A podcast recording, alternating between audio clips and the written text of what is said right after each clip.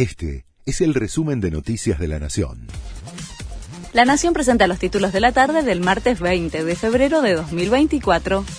Convocaron para el jueves a la comisión bicameral que debe discutir el decreto de mi ley. La reunión fue citada para elegir autoridades y fijar un cronograma de trabajo, y se da un día después que el presidente de la Cámara Baja formalizara la nómina de los diputados que integran la comisión. El kirchnerismo viene pidiendo rechazar el decreto en el Senado.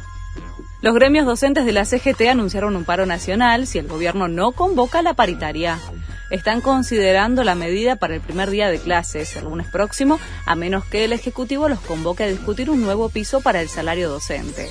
Sin paritaria nacional no comenzarán las clases en todo el país, advirtieron los gremios que esperarán hasta el jueves para confirmar la huelga. Ratificaron el paro nacional de trenes para mañana. Van a estar parados todos los servicios, a excepción de algunos de larga distancia a Rosario, Mar del Plata, Tucumán y Córdoba, detalló el secretario general de la Fraternidad, Omar Maturano. La medida es en respuesta a la falta de discusión paritaria. El gobierno podría dictar la conciliación obligatoria.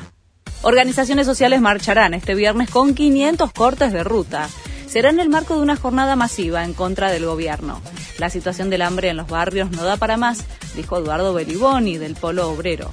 La medida comenzará a las 9 de la mañana en distintos accesos a la ciudad y en el interior del país.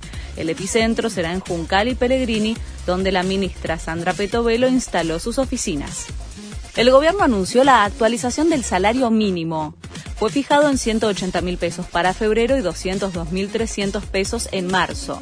La cifra se toma como referencia en el cálculo para el pago del impuesto a las ganancias, que alcanza a las remuneraciones a partir de los 15 salarios mínimos y el monto que el Ejecutivo paga en programas sociales como potenciar trabajo.